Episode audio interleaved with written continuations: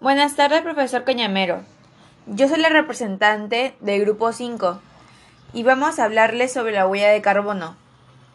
Mi nombre es Adriana Bocos y los integrantes son Norma Chávez, Gabriel Rojas, Andrea Regalado, Andrea Calmet y Fiorella Córdoba.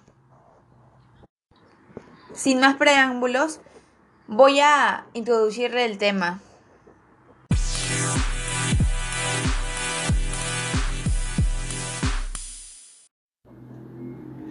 El medio ambiente es una de las principales preocupaciones en la sociedad. El cambio climático se presenta como el reto del siglo. Ser capaces de medir sus avances, retrocesos, es clave para generar estrategias efectivas. Para ello, en la actualidad, la sociedad crea nuevas normativas y nuevos términos como la huella de carbono. Ahora, usted se debe estar preguntando, ¿qué es la huella de carbono? Este es un indicador ambiental clave que refleja los gases emitidos por un individuo o empresa. Estos gases que se acumulan en la atmósfera son los que producen el efecto invernadero, que contribuyen al calentamiento global.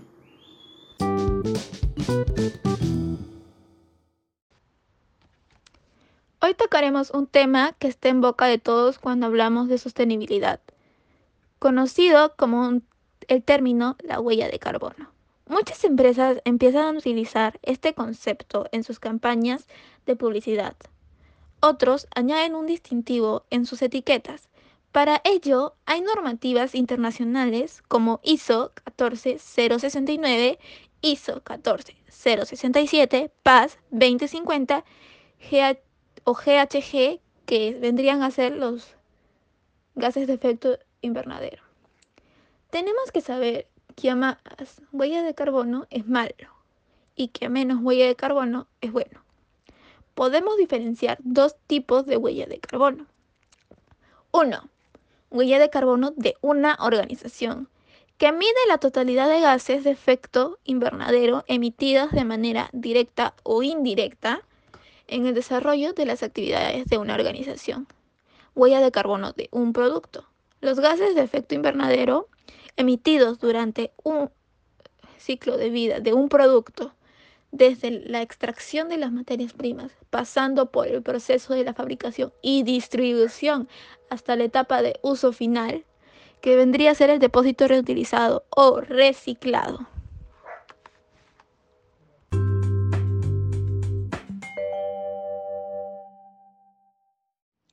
Causas. Bueno, la huella de carbono se creó a consecuencia de los gases de efecto invernadero que afectan el ecosistema, la atmósfera del planeta, también que hace que la temperatura suba más de lo normal y por lo tanto eso hace que algunas especies de animales y plantas se extingan y suba el nivel del mar. Esto sirve para poder calcularlas, medirlas y saber qué actividades son las que causan estos gases nocivos para poder dejar de realizarlas y contribuir con el cuidado del planeta. Efectos. Los efectos que ha tenido son que al poder reconocer las actividades que generan estos gases, las personas pueden dejar de realizarlos o cambiar las actividades que los producen para que puedan ayudar al planeta, al ecosistema y pueda haber sostenibilidad para que las futuras generaciones también puedan tener y gozar de lo que nosotros tenemos ahora, como son los animales, las plantas y muchas otras cosas más. ¿Por qué creemos que estas fueron precisamente las causas y efectos? Bajo el argumento de que, por el mal comportamiento o acción por parte de los ciudadanos ante la naturaleza, y gracias al concepto que tenemos de huella del carbono, nos ha podido ayudar a descifrar o gestionar las causas de esta problemática. La HDC o huella de carbono se ha convertido en un lema en el debate público sobre el cambio climático, atrayendo la atención así a los consumidores, negocios, gobiernos, ONG y organizaciones internacionales por igual. Por ejemplo, tenemos a Erwich y Peters del año 2009, induciendo cambios en los patrones competitivos de las empresas. Existen cuatro métodos principales presentados en la literatura para el cálculo de la HDC. En empresas, organizaciones, servicios, procesos y productos. Estos métodos utilizan un acercamiento muy similar para la obtención de datos, como es el análisis del ciclo de la vida del producto. Una vez que se esquematiza el ciclo de vida del producto, desde que se extraen las materias primas necesarias para su fabricación hasta el lugar de su disposición final. Cada método usa un enfoque diferente.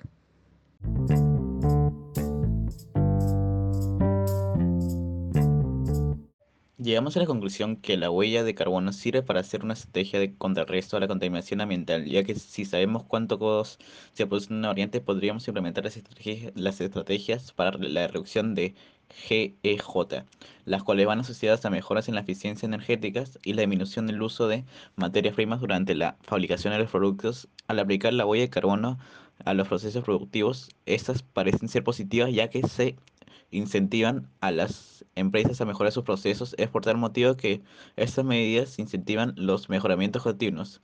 Solo veamos en el sector salud se generan emisiones, principalmente por el uso energético de los edificios, transporte de materiales, transporte de pacientes, uso de equipos y la generación y transporte de residuos. También se, se pueden deber por el mal funcionamiento de equipos, a los procesos químicos y a las emisiones derivadas del uso de gases medicinales y anestésicos debido a que estos no son metabolizados por el organismo y son exhalados en pocos minutos.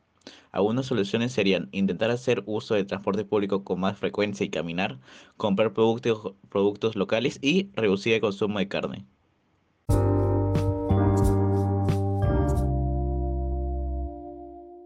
A mi parecer, la huella de carbono es el método más práctico que se ha encontrado para calcular lo que sé de cada una de las personas sobre el planeta en algún momento de su vida, ya que el fluido que evalúa este indicador que contribuye al efecto invernadero y a este cambio climático tiende a llevar a un sinnúmero de efectos negativos. Asimismo, opino que cada uno de nosotros debemos calcular nuestra huella, puesto que si observamos qué tanto aportamos a dicha contaminación ambiental, de modo que podamos contemplar si requerimos decidir alguna medida para disminuirla o para conservarla y manipularla.